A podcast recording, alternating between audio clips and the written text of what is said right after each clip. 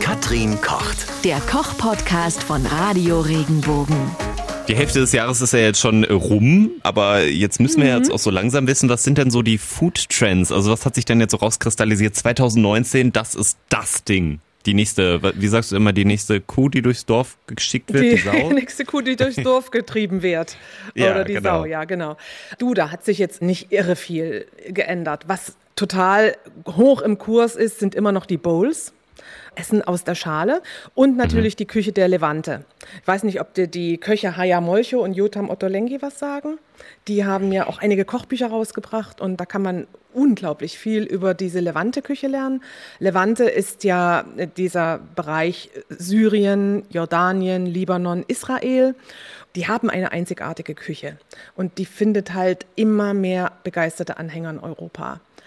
Sie ist unglaublich abwechslungsreich und basiert halt viel aus, aus frischen Zutaten, ganz viel Hülsenfrüchte, Erbsen, Linsen und tolle Gewürze. Wir kennen das vielleicht vom Hummus, ja, diese Kichererbsenpaste oder Falafel, diese Kichererbsenbällchen. Und dann viel mit Granatapfel, mit Oliven, Olivenölen, mit Tomaten und Kräuter und, und die, Kürz, die Gewürze der Levante. Das ist ganz in. Was gibt's noch Welche, dieses Jahr? welche Gewürze hast du denn da so? Also ich meine, es gibt ja, äh, Oh. ich finde viel bei diesen Gerichten ist viel immer mit mit Gewürzen, also viel, was das Gericht auch ausmacht, ne, je nachdem, was du da nimmst.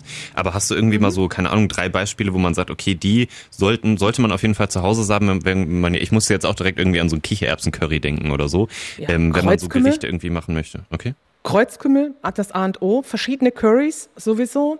Also Kreuzkümmel gehört dazu. Dann Boxhornklee-Samen, es ist sehr lecker. Koriander, nicht unbedingt das Grün, sondern diese Korianderkörner, die man dann pulverisiert. Chili, Harissa, womit die auch sehr viel arbeiten, ist Sumach. Das ist das Pulver einer Frucht, eines Strauches. Das hat so ein bisschen so im Prinzip wie äh, Johannisbeerpulver vielleicht. Es gibt einen säuerlichen Geschmack, ist aber vom Sumachstrauch. Und dann gibt es Gewürzmischungen wie Zatar zum Beispiel. Das ist so ein Thymian, eine Thymianart mit ein bisschen Salz, Sesam, sowas gemischt. Die Dukkha ist auch sowas in der Richtung. Sesam mit äh, Kräutern getrockneten, ein bisschen Salz und Pfeffer.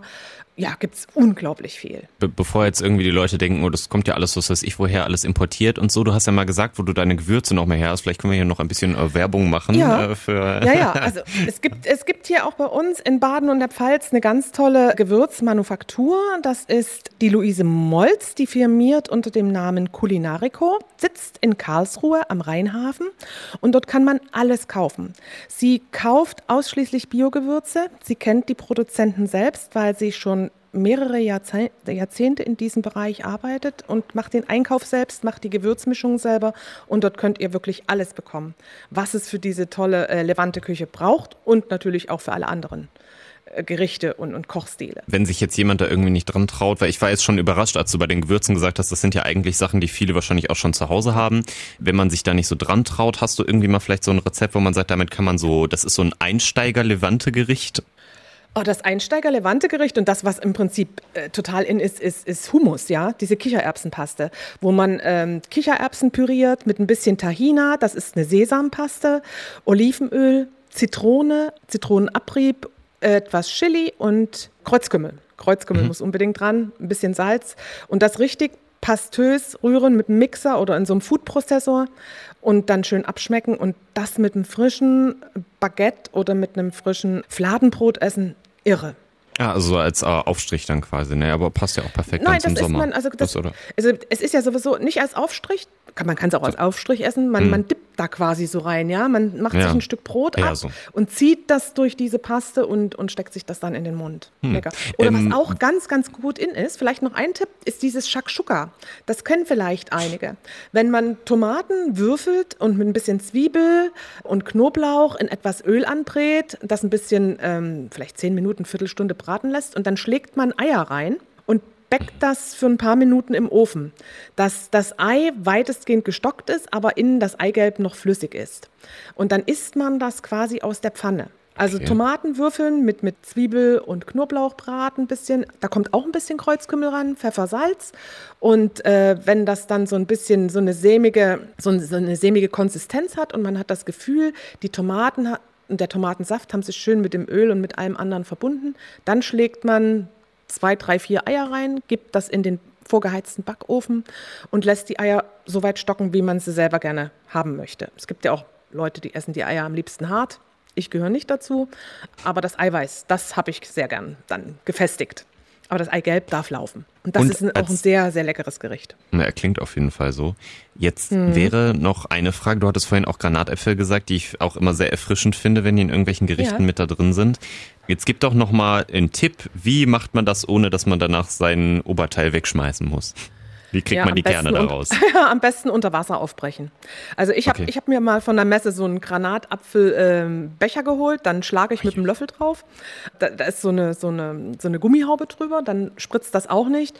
Aber man kann das am besten unter Wasser. Man lässt sich ein bisschen kaltes Wasser in eine Schale, schneidet den Granatapfel, halbiert den und bricht den dann quasi unter Wasser auf und dann holt man die Kerne raus. Sehr, sehr das gut. Da muss man keine T-Shirts mehr wegschmeißen. Ja, Ja. ja.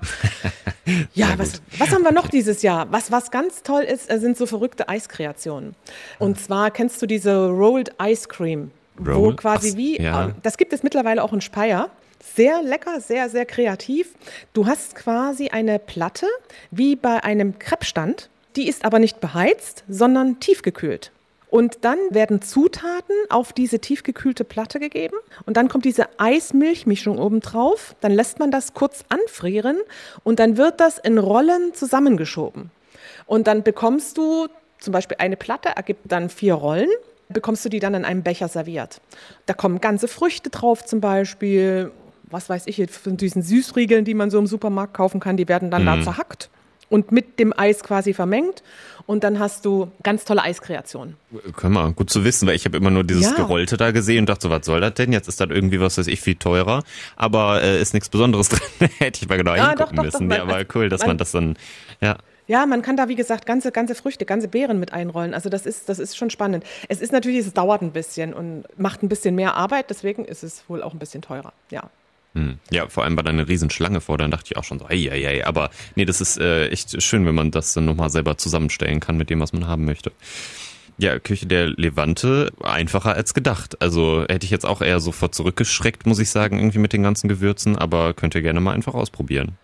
Was auch noch ein Trend des Jahres ist, sind zum Beispiel essbare Trinkhalme. Weißt ja, dass, dass äh, die Einwegtrinkhalme verboten werden oder schon wurden und eigentlich auch nicht mehr hergestellt werden.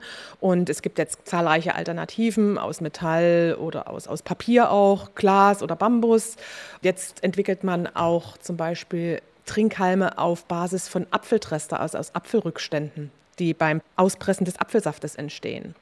Die kann man dann quasi in Form bringen und die schmecken dann auch nach Apfel. Ne? Die kann man, man kann das Getränk trinken und hinterher den Trinkhalm aufknabbern. Voll die coole Auch Idee. das gibt. Ja. Ja. ja, das ist cool. Also ich finde, ähm, solche Verbote bringen natürlich auch mal wieder neue Ideen hervor. Ne? Mhm, auf jeden Fall. Und sie sind sinnvoll und umweltfreundlich. Noch dazu. Ja, also ich finde, das ist ja momentan auch eben gerade dieser große Trend, ne? F äh, Zero Food, äh, Food Waste und auf Ja. die Umwelt achten, Nachhaltigkeit und so. Also ja, Was haben wir sonst noch für Trends? Proteinquellen. Prote oder proteinhaltige Lebensmittel stehen immer mehr im Fokus.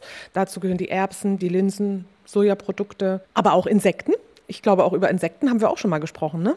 ja auch äh, über Eiweiß an sich. Da könnt, ja, Ja, da könnt ihr euch Eiweiß, auch mal den genau. Podcast irgendwie zu, zu anhören, wie sinnvoll Eiweiß denn jetzt wirklich ist, ob man das denn unbedingt braucht.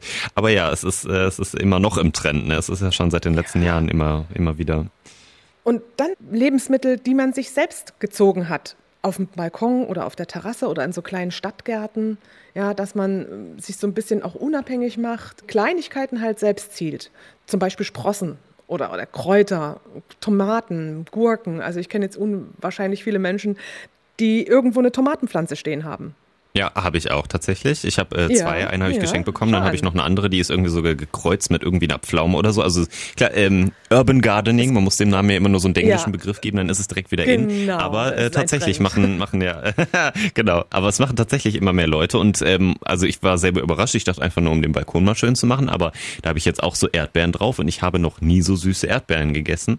Das äh, ist, Ja, ist schon ja, irre ja. und äh, es ist ja auch schön, das wachsen zu sehen. Ja, ich habe auch auf meiner Terrasse zwei Mieze Schindler Pflanzen, Erdbeerpflanzen. Mieze, Mieze Schindler. Ich finde ja den Namen so toll. Hm. Ja. Ist eine, ist eine Erdbeere, schmecken die sieht die ein bisschen irgendwie aus wie anders? eine Himbeere. Ja, ja, also die sind, ja, haben tollen Geschmack. Ist eine ganz alte, alte Sorte, die unglaublich aromatisch ist. Und ein bisschen, wenn man sie sieht, an eine Himbeere erinnert, weil diese, diese Nüsschen, die oben drauf liegen, du hast diese Erdbeere, ist ja keine Beere, eine Nuss, das wissen wir ja alle, ne? Äh, da liegen doch diese kleinen Kernchen oben drauf bei den meisten Erdbeeren und bei der Mieze Schindler wachsen die nach innen rein, sodass das fast aussieht wie eine Himbeere. Das ist ja verrückt. Ja, ich dachte schon, ich wäre außergewöhnlich mit meiner Pflaumentomate da. Nee, das, das gibt ja auch Tomatensorten, die Plum heißen, ne? Und das sind Ah. diese Pflaumentomaten. Die haben auch so eine tiefrote, dunkel, dunkel, fast dunkelblaue Farbe, ne? Also was ich auch immer wieder gesehen habe, diese Avocado-Pflanzen, habe ich auch schon gedacht, ob man das nicht einfach mal selber macht, weil die haben ja auch irgendwie, die haben ja auch so einen hohen CO2-Ausstoß, wenn man so irgendwie im Supermarkt kauft, weil die so einen weiten Weg hinter sich haben und so. Kann man doch eigentlich auch machen dann, oder? Die Avocado ist natürlich immer noch voll im Trend, ist ja auch unglaublich lecker und wir beziehen sie oder wir be bekommen sie, glaube ich, meistens aus Südamerika, wenn ich richtig informiert bin. Also Peru, diese Länder, wo es auch die, ähm, Gas, ähm, die Ceviche gibt. Da wird viel Avocado und Guacamole dazu gereicht. Ja, stimmt. Wir haben's, ich habe es auch schon mal versucht, selbst anzubauen. Man kann aus dem Kern durchaus eine Pflanze ziehen. Und ich habe auch von Leuten gehört, die ein Avocado-Bäumchen im Garten haben. Aber ich kenne in der Pfalz leider keinen, der das jetzt wirklich professionell auch macht und auch hat, verkauft, wo, wo wirklich so, was so rauskommt. du, weil die ja. Avocado, ja, wo, wo wirklich ähm, so viel Menge rauskommt, dass man es verkaufen kann. Also die Avocado braucht ganz viel Wasser. Deswegen ist ja auch so ein bisschen in der Kritik, weil eben eine Avocado, äh, so ein Avocadobaum, ich weiß nicht wie viel, also ich glaube 80, für eine Avocado braucht 80 Liter Wasser oder so. Das war unglaublich viel. Und es, sie wird natürlich in Bereichen äh, angebaut äh, und dann wird da so eine, so eine Wirtschaft betrieben, wo das Wasser von anderen Produkten wiederum weggenommen wird. Sie, sie braucht Feuchtigkeit und Wärme und deswegen wächst sie halt natürlich auch da unten in, in Lateinamerika und, und nicht bei uns. Aber aufgrund der Klimaveränderungen kannst du auch bei uns Avocadobäume dir irgendwie ziehen, aber ich, ich glaube noch nicht professionell, weil da zu viele Ansprüche sind, die die Avocado hat. Ja, aber vielleicht mit, für einen Eigenbedarf oder so zumindest, wenn man dieses Urban Gardening dann macht, ne, und dann aber bräuchte Ja. man wahrscheinlich schon eher ein Gewächshaus, weil das ist ja, Ja. wenn ihr da so viel Wasser und Feucht Luftfeuchtigkeit braucht und so. Es ist ein großer Baum, der wächst ja auch, wird ja richtig groß, so ein Avocadobaum. Also richtig, so 10, 20 Meter werden die auch, ne? Da braucht man ein großes Ja, Gewächshaus. muss Junge, man, Junge. braucht man ein großes Gewächshaus, ja. Junge, Junge. Ja, ja, gut. Und, und ja, wir, wir importieren die halt, ne? Also mittlerweile, ich Mhm. glaube in Italien, Italien gibt es auch schon Avocado. Die können Mhm. das da unten auch anbauen. Sie ist natürlich sehr gesund, sie hat gute Fette. Sie heißt ja nicht umsonst Butterfrucht, ne? Sie ist cremig, hat gute Fette. Die sind sehr, sehr gesund, hat einen hohen Vitamin E-Anteil.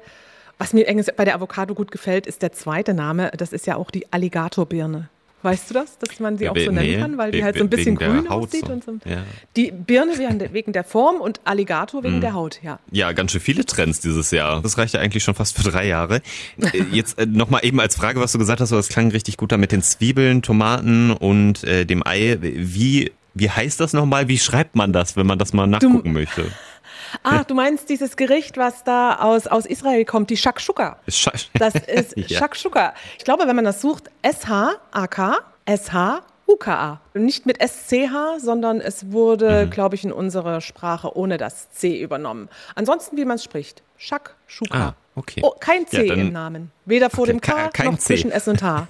Kein Lass C. das C drin. einfach weg dann. Genau. Okay, dann könnt ihr auch den Küche der Levante damit mal ausprobieren. Das ist ein, äh, ich würde sagen, einsteigerfreundliches Gericht und dann seid ihr auch voll im Trend 2019. Ja, ganz easy und auch für Kinder eine tolle Geschichte. Wenn dir der Podcast gefallen hat, bewerte ihn bitte auf iTunes und schreib vielleicht einen Kommentar. Das hilft uns sichtbarer zu sein und den Podcast bekannter zu machen. Dankeschön.